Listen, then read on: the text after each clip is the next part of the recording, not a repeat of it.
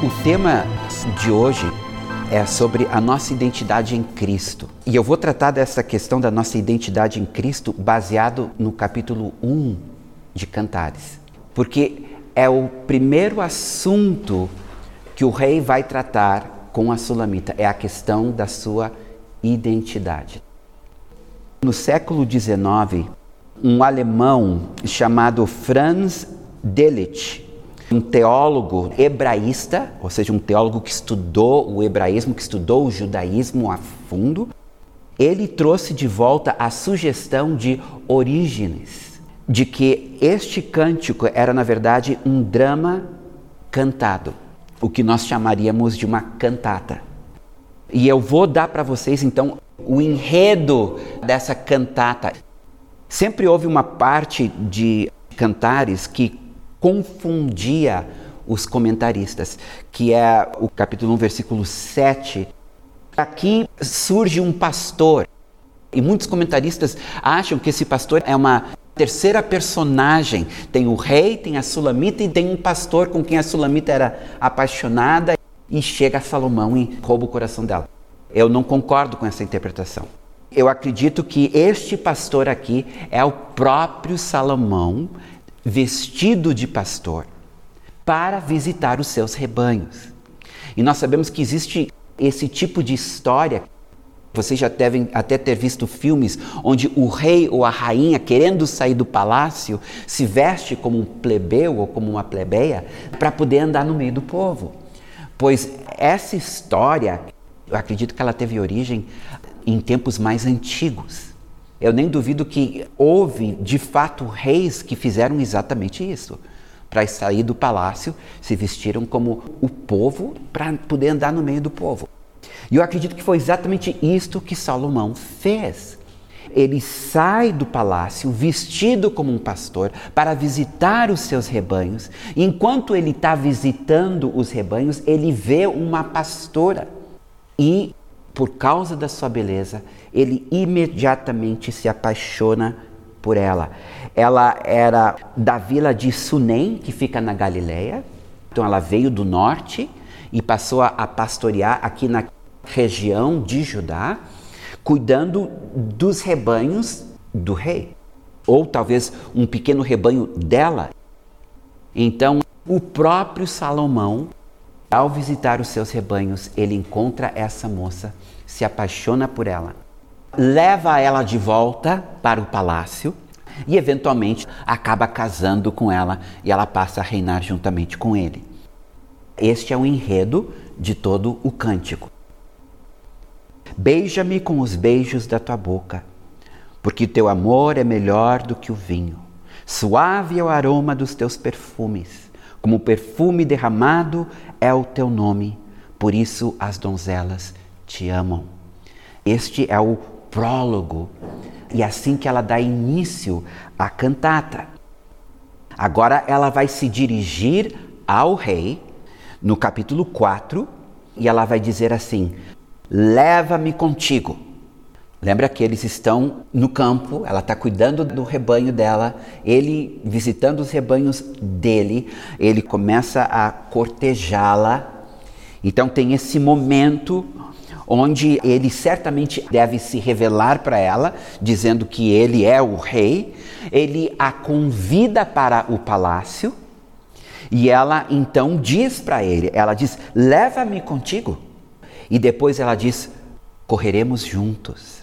Vejam bem que são dois pedidos. O primeiro pedido que ela faz é: leva-me contigo. É um pedido para estar com o rei. Podemos comparar isso com o primeiro grande mandamento: amarás a Deus de todo o teu coração, toda a tua alma, toda a tua força. Então, este é o pedido dela. Ela está dizendo: leva-me contigo. Ela aceita o convite do rei Agora, quando ela diz correremos juntos, aqui está falando de ministério. aqui está falando de uma obra onde irão fazer em conjunto. Ela está dizendo: Eu quero reinar contigo. Eu não apenas quero ser a tua rainha, eu quero reinar contigo. Eu quero cuidar do teu povo como se o teu povo fosse o meu povo. E ela usa esta expressão, corramos juntos. E aqui fala do segundo grande mandamento: amarás o teu próximo como a ti mesmo. E nós vamos ver que quando nós chegarmos lá no capítulo 7, capítulo 8, ela vai ter este coração onde ela, juntamente com o rei, vai começar a cuidar do povo. Então, ela tem esses dois pedidos. Eu quero cumprir o primeiro mandamento e eu quero cumprir o segundo mandamento. Eu quero te amar e eu quero amar o meu próximo como a mim mesmo. Quando nós pensamos nesses dois grandes mandamentos, é importante a gente guardar o que o segundo mandamento diz: amar o teu próximo como a ti mesmo. E aqui está uma questão muito importante, porque e se tu não te ama?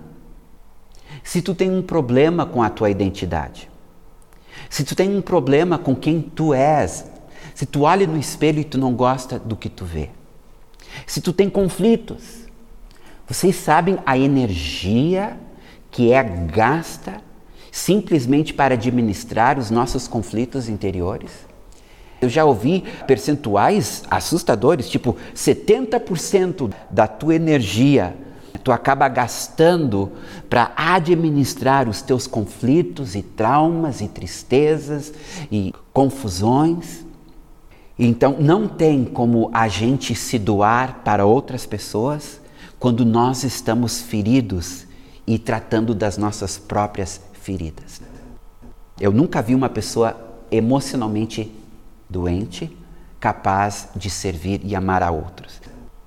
A primeira oração que o Senhor vai responder dela é: Ele vai ensiná-la a amá-lo e ele vai tratar da sua personalidade para que ele possa então atender o segundo pedido, que é correr juntos, ministrar juntos.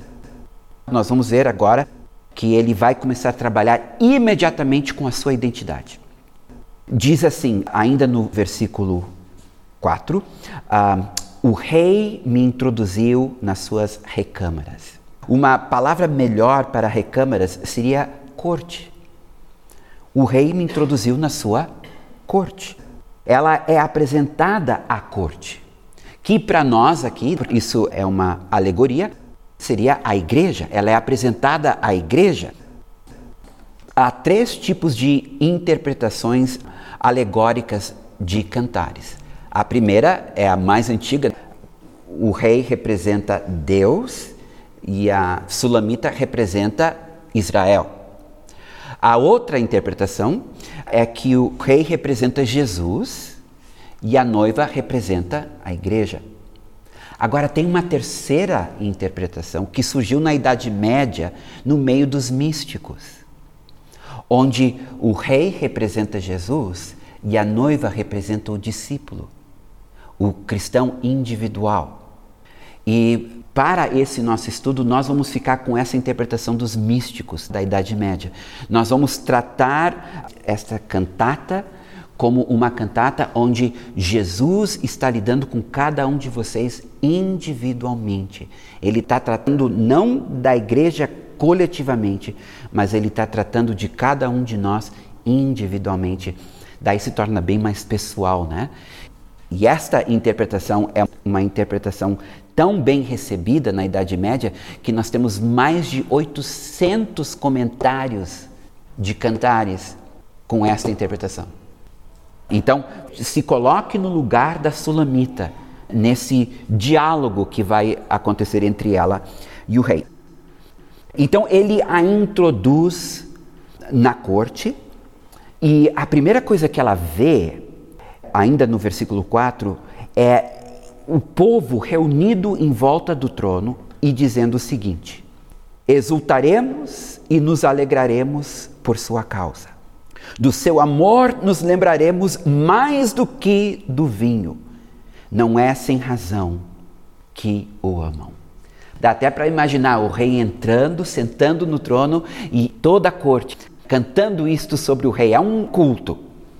Não é ela que está falando isso, ela está assistindo a corte, está assistindo o povo em volta do trono do rei. Então imagina, ela é uma pastora, ela vem do campo.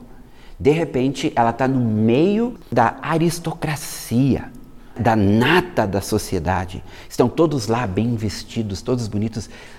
E algo vai acontecer com a Sulamita neste momento. E nós vamos ver isso no versículo 5. Ela se volta para o rei. Provavelmente não naquela hora, mas mais adiante, talvez logo em seguida, talvez dias mais tarde, mas tem um momento que ela chama o rei para conversar com ele e ela diz assim: Eu sou morena. Ela está dizendo aqui que ela está queimada do sol. Para nós, gaúchos que amamos a praia, estar queimado do sol é chique, é bonito, fala de beleza, mas no meio de um povo do deserto, a beleza está em ser sem queimação do sol, em não ter calos nas mãos. Aqui está a sulamita com calo nas mãos e a pele queimada do sol totalmente destoando da corte. Ela percebe uma feiura de condição social. Ela está dizendo para o rei: esse não é meu lugar. Só que daí o rei faz uma coisa muito interessante. Ele responde para ela: Mas, Formosa, não é mesmo, ó filhas de Jerusalém? Ele a contradiz. Ela diz: Eu sou feia porque eu estou queimada do sol. E ele diz: Não, tu és formosa. Não é mesmo a corte? Ele apela para a corte servir de testemunha do que ele está falando.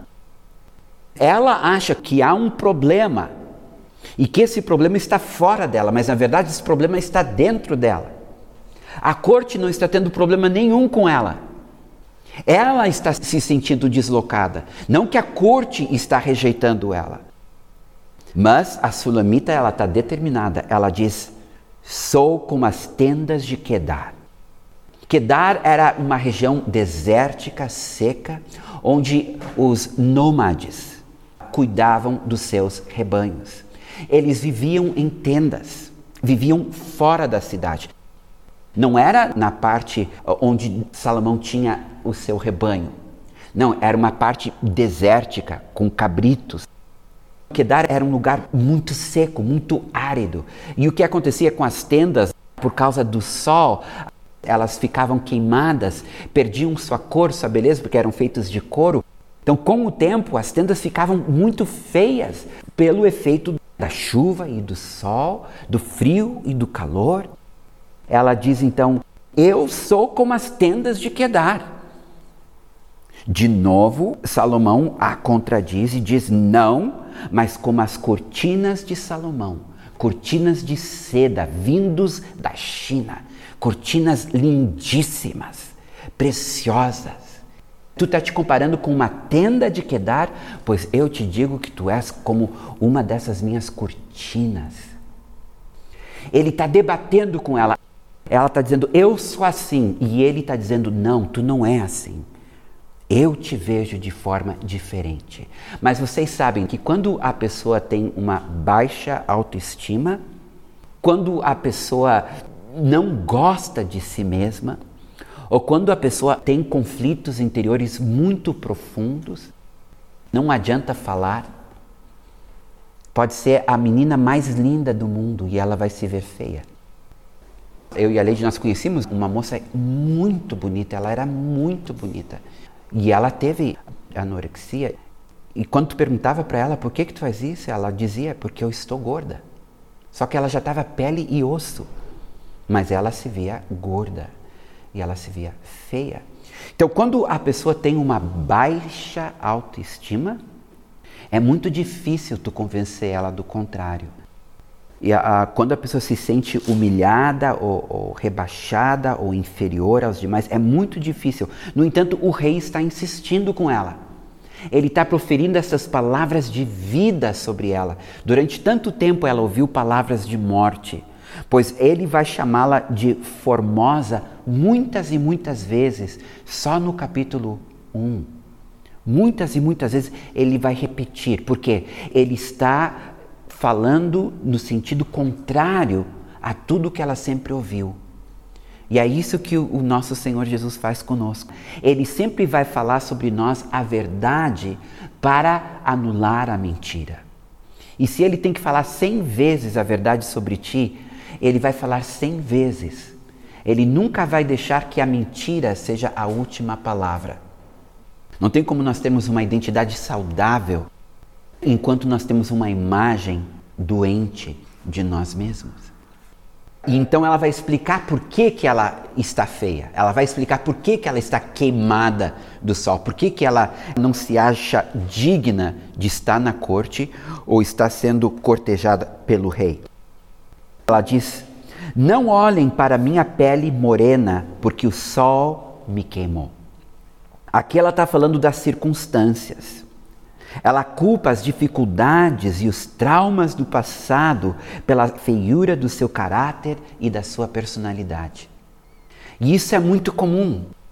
A gente passa por momentos difíceis na vida, alguns mais do que outros. Mas todos nós passamos por lutas, todos nós passamos por tribulações, todos nós passamos por momentos difíceis. E realmente estas situações, dependendo da gravidade delas, podem nos traumatizar. Em alguma medida, elas afetam como nós nos vemos.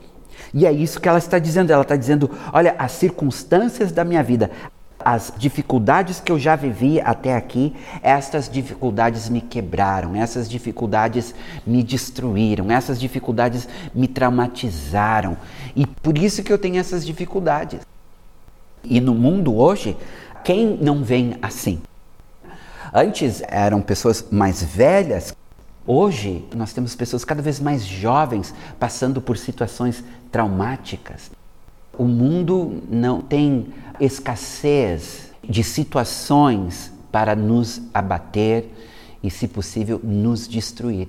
E é isso que ela está dizendo. Ela está dizendo que a dificuldade que ela tem de se autoaceitar está em tudo que ela já viveu, em tudo que ela já passou. E isso então é a causa dela ter essa imagem tão ruim de si mesma. E ela continua. Ela diz: Os filhos da minha mãe se indignaram contra mim e me puseram por guarda das vinhas, mas a minha vinha, que me pertence, não aguardei.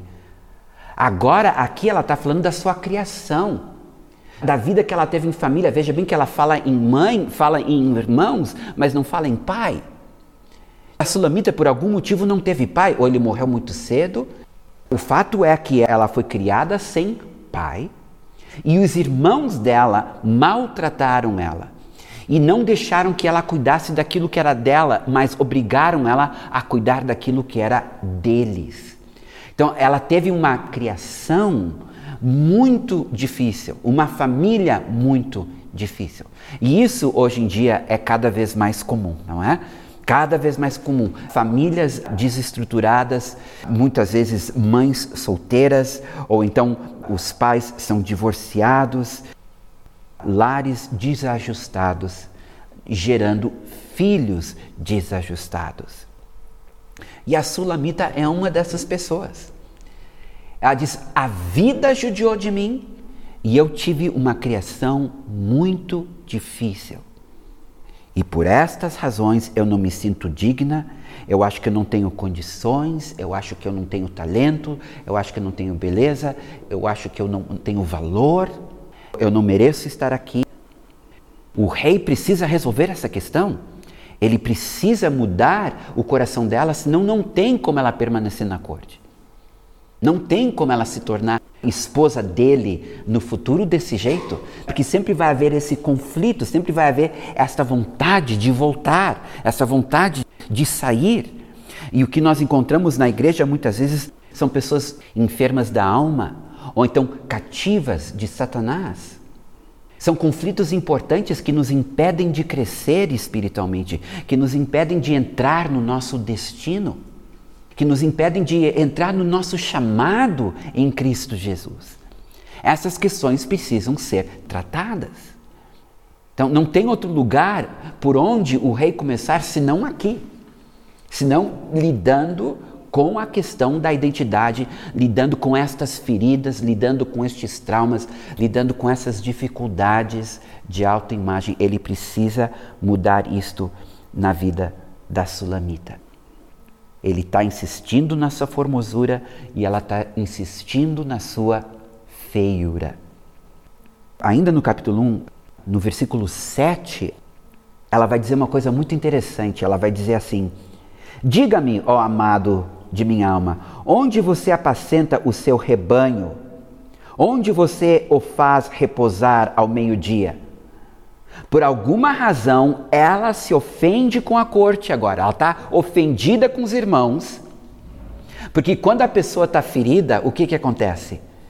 Ela interpreta os gestos dos outros de forma errada. Então, como é fácil uma pessoa ofendida se ofender ainda mais? Teve uma época na minha vida que eu tinha muitas ofensas. E cada vez eu me ofendia mais. Eu tinha uma lista negra de pessoas que tinham me ofendido na igreja. Ela não está mais falando da sua feiura, agora ela está falando da feiura da igreja, dizendo que a igreja, na verdade, não é um lugar bom, que a corte não é um lugar legal, que ela não se sente bem lá. Então o que, que ela diz para o rei? Ela diz: Eu quero voltar para o campo. Eu quero voltar para aquele relacionamento que nós tínhamos quando tu fingia ser pastor e eu era pastora. Eu quero sair da corte. Eu quero voltar para o campo. E nós sabemos que nos nossos dias, como tem irmãos ofendidos com a igreja, como tem o, o que se chama hoje popularmente dos desigrejados, pessoas que acham que podem servir o Senhor melhor fora da igreja do que na igreja. Quantas vezes eu já ouvi isso? Eu consigo servir Jesus melhor sozinho em casa, porque pelo menos em casa não existe hipocrisia, ou em casa não existe ofensa, ou em casa não existe pessoas para me magoar, me ferir, me desapontar, me decepcionar quando não tem como tu crescer. Ferro se afia com ferro. É na igreja que a gente cresce, é na igreja que a gente amadurece, é na igreja que a gente aprende a servir, a se doar, a sair do nosso egoísmo. É na igreja que, de fato, muitas vezes nós somos feridos, mas essas feridas são para a gente crescer, é para a gente amadurecer, para a gente aprender a perdoar. Então, é no convívio que nós amadurecemos e não no isolamento. No isolamento ficaremos eternamente infantis e emocionalmente imaturos. Mas a Sulamita não entende assim. Pelo contrário, ela agora não só está ofendida com a igreja, com os irmãos, com a corte, ela diz: Diga para que eu não ande vagando junto ao rebanho dos teus companheiros. Os companheiros do pastor são pastores. Então ela está dizendo: Eu não quero andar debaixo dos teus pastores, eu quero andar contigo, tu e eu. Porque não só não estou gostando da corte, eu não estou gostando da liderança da igreja também. Eu acho que a liderança é muito arrogante, ou eu acho que a liderança é muito ausente, ou eu acho que a liderança é muito controladora, ou eu acho que a liderança não me vê, ou eu acho que a liderança não me dá a devida importância, não percebe os dons e talentos que eu tenho. Então ela se ofende com a liderança, se ofende com os pastores. Eu consigo te servir melhor sozinha do que no meio do povo ou debaixo da autoridade da liderança que tu levantaste. Mas olha como o rei responde, porque ele sabe que tudo isso que está saindo dela tem a ver com a sua autoimagem. É a sua identidade. Essa interpretação que ela está tendo da corte, essa interpretação que ela está tendo com respeito à igreja, está equivocada. É uma interpretação baseada em filtros que foram levantados pelos traumas e tristezas e machucados que ela carrega. O problema está no coração dela. O rei vê isso, ela não vê. Então o rei responde para ela: Se você, a mais formosa entre as mulheres, olha como ele insiste com a identidade dela, não o sabe onde eu estou, siga as pisadas dos rebanhos. O que, que ele está dizendo? Permanece na igreja, permanece no meio do meu povo. Tu quer me encontrar? Eu estou no meio do meu povo. Tu não vai me achar em outro lugar. Eu estou no meio do meu povo. É aqui que tu vai me encontrar. E ele diz mais: ele diz, apacenta os teus cabritos junto às tendas dos pastores. Ele diz, fica debaixo dos meus líderes. Deixa-os liderá-los, deixa-os apacentá-los, deixa-os cuidá-los, ensiná-los. Então ele não aceita a sugestão dela, pelo contrário, ele nega o pedido dela e diz para ela fazer o contrário: não sai da corte, não volta para o campo e nem rejeita a minha liderança. Isso é uma coisa que o Espírito Santo está constantemente dizendo. É no meio da igreja que nós vamos encontrar Jesus. Não é sozinhos. Nunca será sozinhos. Ele está sempre no meio do povo. E por isso que diz lá em Hebreus que não devemos deixar de congregar, como é o costume de alguns. Já naquela época, no tempo de Paulo, já era o costume de alguns se separarem da igreja. Provavelmente pessoas semelhantes à Sulamita, que tinham feridas. Vamos então agora para o versículo 9. Nós vamos ver um comportamento da Sulamita que não aparece no texto, mas a gente deduz pelo comportamento do rei e pelo comportamento da corte. Nós vamos entender que a Sulamita aceitou o conselho do rei e permaneceu na corte.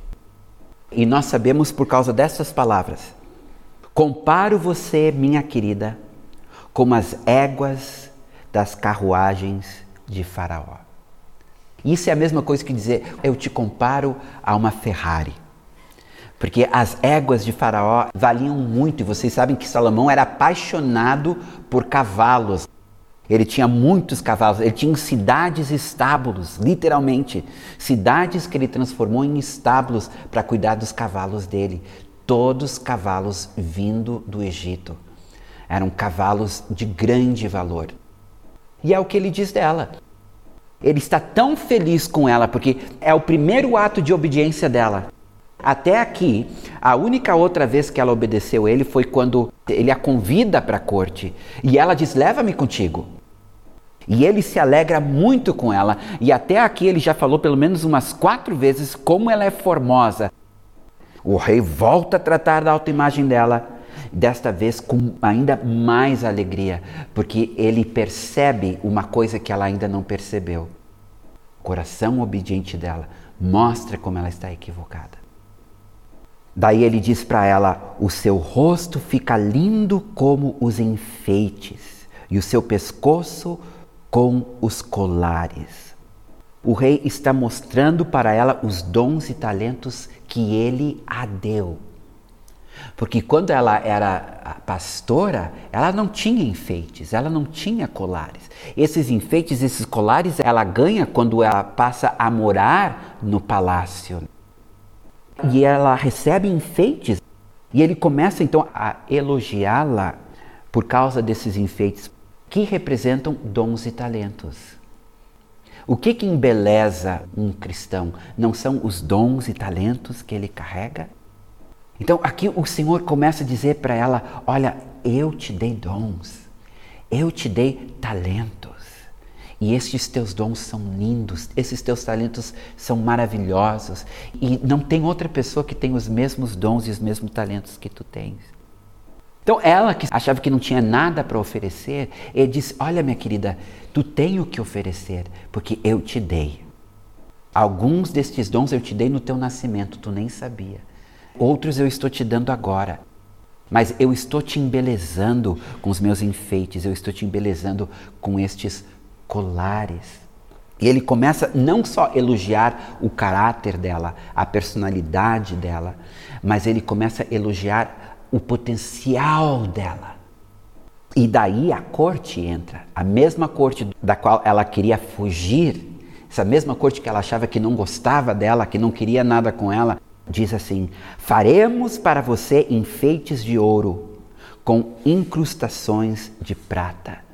Então aqui não é o rei, mas sim é a, própria igreja dizendo: Nós reconhecemos os dons e talentos que Deus te deu e nós vamos investir nesses dons e talentos. Nós vamos te ajudar a desenvolvê-los. Nós vamos te dar um espaço para tu exercê-los. Porque ela sozinha em casa ela não ia poder profetizar, nem orar pelos enfermos, nem cantar, nem ensinar, nem socorrer os pobres. Ela sozinha em casa ela não ia fazer nada senão alimentar suas próprias feridas. Mas aqui não. Aqui os dons que ela tem o Senhor está mostrando para ela e a própria igreja está vendo e reconhecendo e dizendo: Nós reconhecemos e nós vamos investir e nós vamos te ajudar a desenvolver e nós vamos te ensinar como usar. E ela está sendo literalmente inserida no corpo. Ela está descobrindo essa função, o seu lugar, o seu chamado, o seu ministério. Mas isso a partir do momento que ela aceita o corpo, a partir do momento que ela aceita a igreja. Tem muita gente que está sentado no banco, que não está exercendo o seu chamado, porque ainda está lutando com a igreja. Os conflitos que se tem com a igreja, ou os conflitos que se tem com a liderança da igreja. Esses conflitos, que na verdade têm sua origem nos próprios conflitos interiores, impedem as pessoas de exercerem o seu chamado no meio do povo de Deus. Ela está se deixando ensinar. Como é difícil quando a gente tem que lidar com pessoas que não são ensináveis. Tu fala uma coisa para ela e ela não aceita aquilo que tu está dizendo. Mas ela não, ela está se mostrando uma pessoa ensinável, porque a igreja está podendo ajudá-la a desenvolver os dons que Deus a deu. Agora nós vamos para o versículo 12. Nós temos uma sulamita que ainda tem problemas de autoestima, que ainda não conhece a sua identidade, mas uma coisa se resolveu: a relação dela com a igreja e a relação dela com a liderança. Isso o Senhor já conseguiu tratar. E agora, porque ela está resolvida com a igreja, ela está inserida no corpo e ela está em submissão ela agora consegue então desenvolver o relacionamento dela com o Senhor. E o que nós vamos ler é exatamente isto. Enquanto o rei está sentado à sua mesa, o meu perfume exala a sua fragrância. O meu amado é para mim um sachê de mirra, posto entre meus seios, como um buquê de flores de hena nas vinhas de Engedi, é para mim o meu amado. O que está acontecendo aqui? Ela está em comunhão com o Senhor. Ela está elogiando, ela está louvando, ela está ministrando a Ele. Eles estão no, no bosque do palácio, eles estão no meio do jardim. O perfume aqui é o louvor, um aroma suave e agradável ao Senhor, quando apresentado com coração puro, não é isso que a Bíblia diz? É o que está acontecendo aqui. Ela está oferecendo um louvor e esse louvor está chegando às narinas do rei como se fosse um perfume. Ela está fazendo isso de coração, é em espírito e em verdade. Não é uma devoção fingida, é sincero. Apesar de um coração ferido, um coração quebrado, apesar da dificuldade que ela tem com a própria imagem, ela já consegue sair o suficiente de si para poder olhar para o seu rei e ministrar a ele como um buquê de flores de hiena nas vinhas de Ingedi é para mim o meu amado. São elogios. Ela está elogiando. A palavra louvar é exatamente isso, é elogiar. Ela está elogiando o rei, ela está ministrando a ele, ela está saindo de si mesmo, talvez pela primeira vez, saindo de si mesmo e conseguindo olhar para o rei e ministrar a ele. Adão e Eva, antes da queda, eles não percebiam que estavam nus. Por quê? Porque a visão deles não estava para dentro, a visão deles estava para fora. O que, que o pecado faz? Faz com que a gente olhe para dentro. Tu nunca vai encontrar nada de bom olhando para dentro. É olhando para fora, é olhando para Ele, é colocando os olhos nele, autor e consumador da nossa fé. A maioria dos nossos problemas, eles começam a diminuir de tamanho. Se a gente olha para dentro em vez de olhar para fora, é como pegando uma luneta e invertendo e olhando de forma errada através dela. A lua fica muito pequena, mas quando tu passa a olhar para fora e não para dentro, tu olha do jeito certo e a lua fica grande, ou seja, Jesus ele aumenta em glória, em beleza e em poder na medida que nós contemplamos ele. Agora, se tu está tão envolvido contigo mesmo que tu não tem tempo de contemplá-lo, não tem tempo de ministrar a ele. Uma das coisas mais difíceis para a nossa geração é isso, é tirar tempo para ministrar ao Senhor. É o devocional, tirar tempo para ler a Bíblia, orar e louvá-lo. A igreja não tem tempo para isso. Ela tem tempo para o culto, ela tem tempo para cantar no coral, tem tempo para trabalhar, tem tempo para estudar, tem tempo para sair com os amigos. Mas ela não acha tempo para estar a sós com Deus. Mateus 6, onde diz: entra no teu quarto, fecha a porta e busca o Senhor em secreto, e o Senhor que te vem em secreto há de te recompensar. Ou como diz em Hebreus, ele é galardoador daqueles que o buscam. Eu acredito que muitos problemas nossos se resolveriam apenas estando na presença do Senhor. Ele nos ajuda a ver as coisas com uma outra ótica, com uma outra visão, com uma outra compreensão olhando firmemente para o autor e consumador da nossa fé. Agora, esse olhar significa entrar na sala do trono, significa estar aos seus pés para ouvir a sua voz, como Maria. Marta ficou brava com Maria e disse: Senhor, manda Maria me ajudar, eu estou aqui trabalhando sozinha. E Jesus disse: Marta, Marta, tu estás ocupado com muitas coisas, mas Maria escolheu a melhor parte. Eu não vou tirar isso dela. Ela estava sentada aos pés de Jesus. Para o Senhor não existe nada mais importante do que estar conosco. Ele não está atrás do nosso serviço, ele está atrás da nossa presença. É isso que ele quer. Nunca a obra do Senhor pode ser maior do que o Senhor da obra. Nunca o nosso tempo pode ser maior com os afazeres do reino do que com o tempo que passamos com o Rei. Então, nós estamos aqui assistindo a Sulamita contente em estar na presença do rei. E daí acontece uma coisa interessante. No versículo 15, ele diz assim para ela: Eis que és formosa, ó querida minha, eis que és formosa. Agora, na Bíblia, sempre que uma palavra ou frase é repetida, significa que é um decreto da parte do Senhor. Então, sempre que o Senhor diz, em verdade, em verdade te digo, é melhor prestar atenção, porque o que ele vai dizer agora é um decreto. Ele não está só falando contigo. E é o que ele faz com a Sulamita. Formosa, formosa. Ele dá um decreto. É a primeira vez que ele faz isso. Formosa, formosa. E quando o Senhor dá um decreto, as palavras dele são criativas. E daí ele diz: Os teus olhos são como os das pombas. E aqui algo acontece. A pomba, vocês sabem que na Bíblia sempre representa o Espírito Santo. E os olhos são a janela da alma. Através dos olhos que entram as revelações. Quando diz que teus olhos são como as pombas, ele está dizendo: Estou te dando uma visão nova. Agora tu vai enxergar como eu enxergo. E nesse momento o Espírito Santo vem sobre a Sulamita e ela passa a enxergar de uma forma totalmente nova, como ela nunca viu antes. Ela diz assim: Como és formoso, amado meu. A primeira coisa que ela vê com esta nova visão é a formosura do rei. Ela estava louvando ele em fé. Ela estava adorando ele de coração, mas sem visão. Agora que os olhos dela são abertos, ela vê a beleza do rei. Aquilo que Davi ora, uma só coisa eu quero, que eu possa contemplar a tua beleza. Era uma oração de Davi.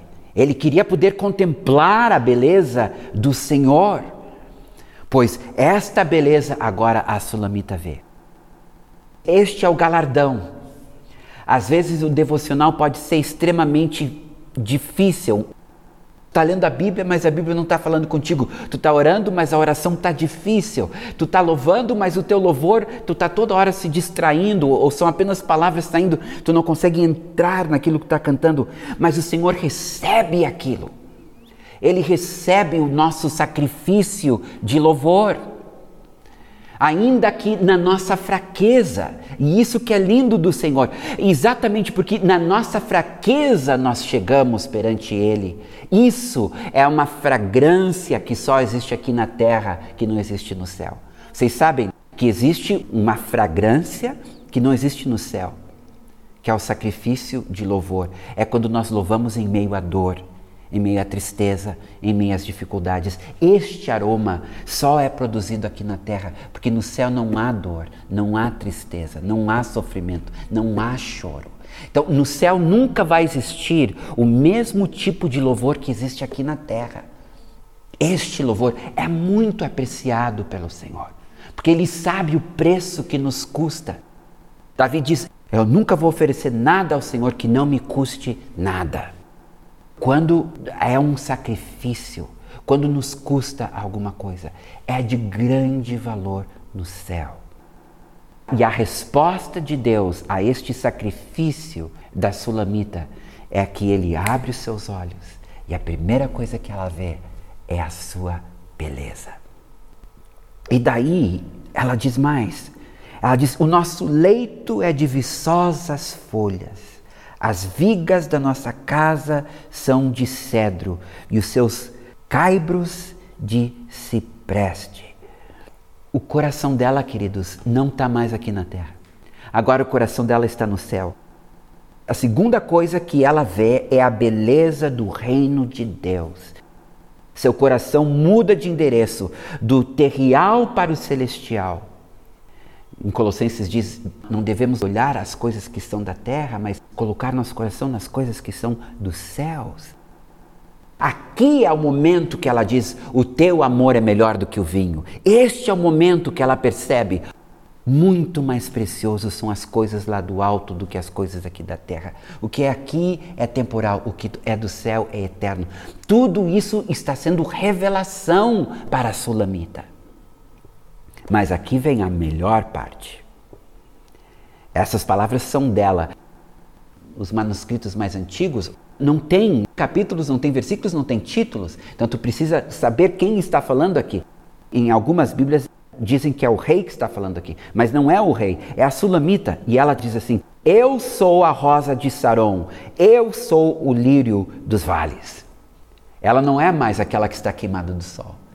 Agora ela tem uma imagem totalmente nova de si mesma. Ela se vê linda porque ela está se vendo através dos olhos do rei, aquela formosura que o rei tanto mencionou, ela agora está enxergando. E ela está dizendo: Eu sou linda. E tu vai dizer: Pô, mas cadê a humildade dessa mulher? Mas vocês não estão entendendo. Ela está se vendo como ele a vê.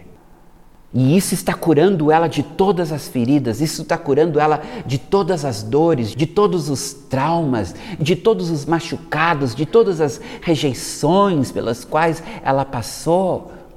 Tudo isso está sendo apagado agora porque ela está se vendo como o Senhor a vê. Mas o rei, ele não fica quieto. Ele diz assim: qual o lírio entre os espinhos Tal é a minha querida entre as donzelas.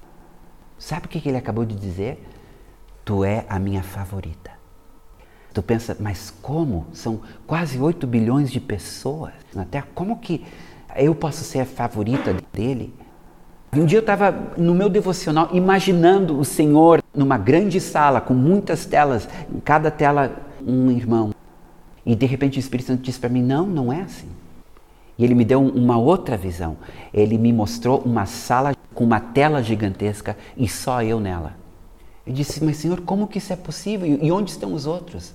E veio ao meu coração, eu sou tão grande que eu posso estar aqui te vendo e cada um dos filhos meus. Mas a minha atenção é 100% para cada um.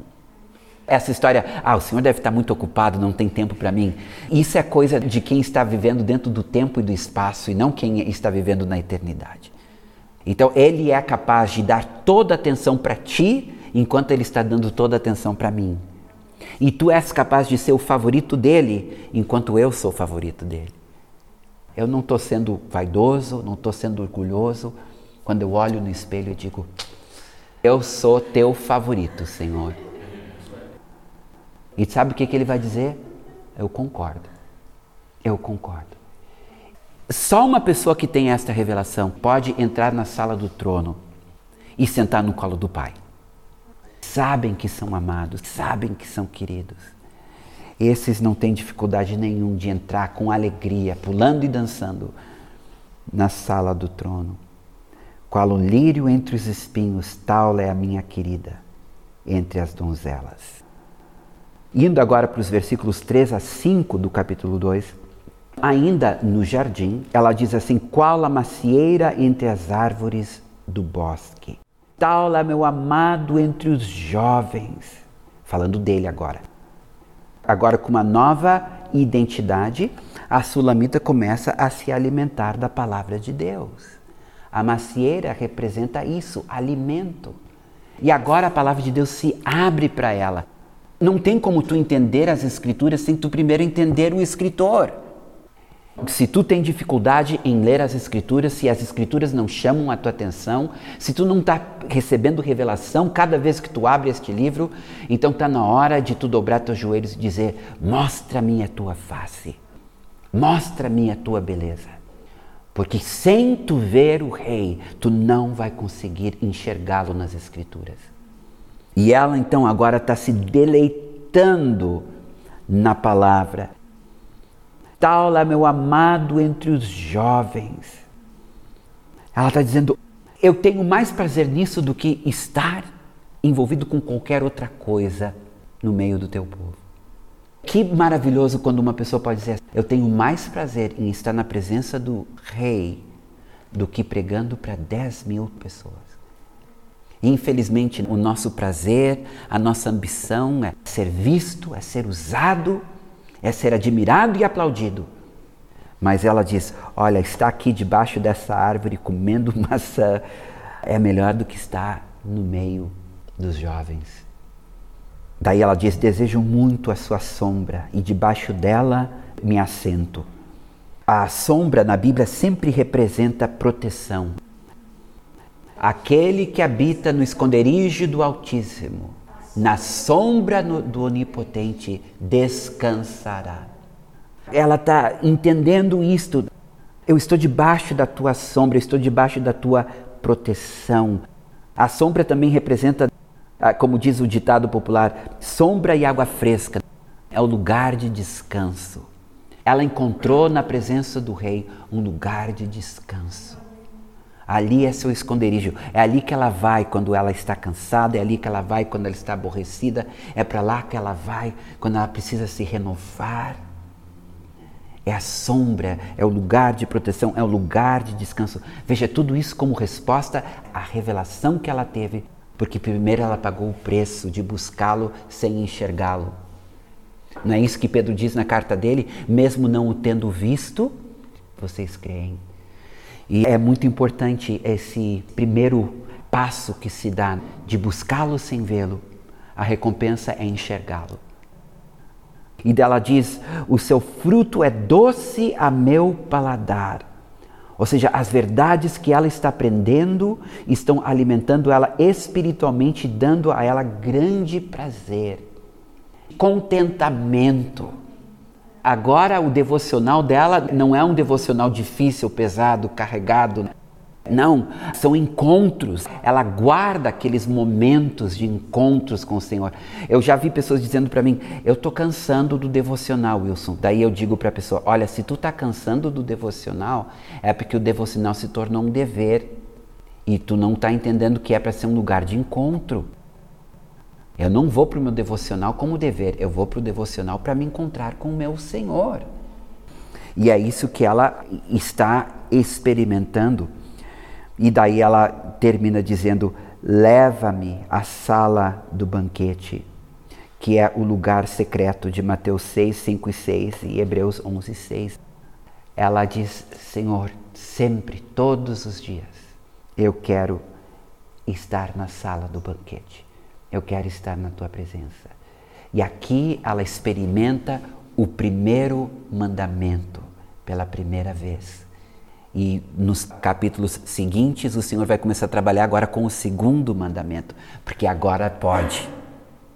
Agora ela vai ter condições de ministrar, porque ela passou tempo no Santo dos Santos, agora ela pode ir para o átrio e ministrar ao povo, como os filhos de Zadok, que receberam esse direito de ministrar ao Senhor no santo lugar e depois sair e ministrar ao povo.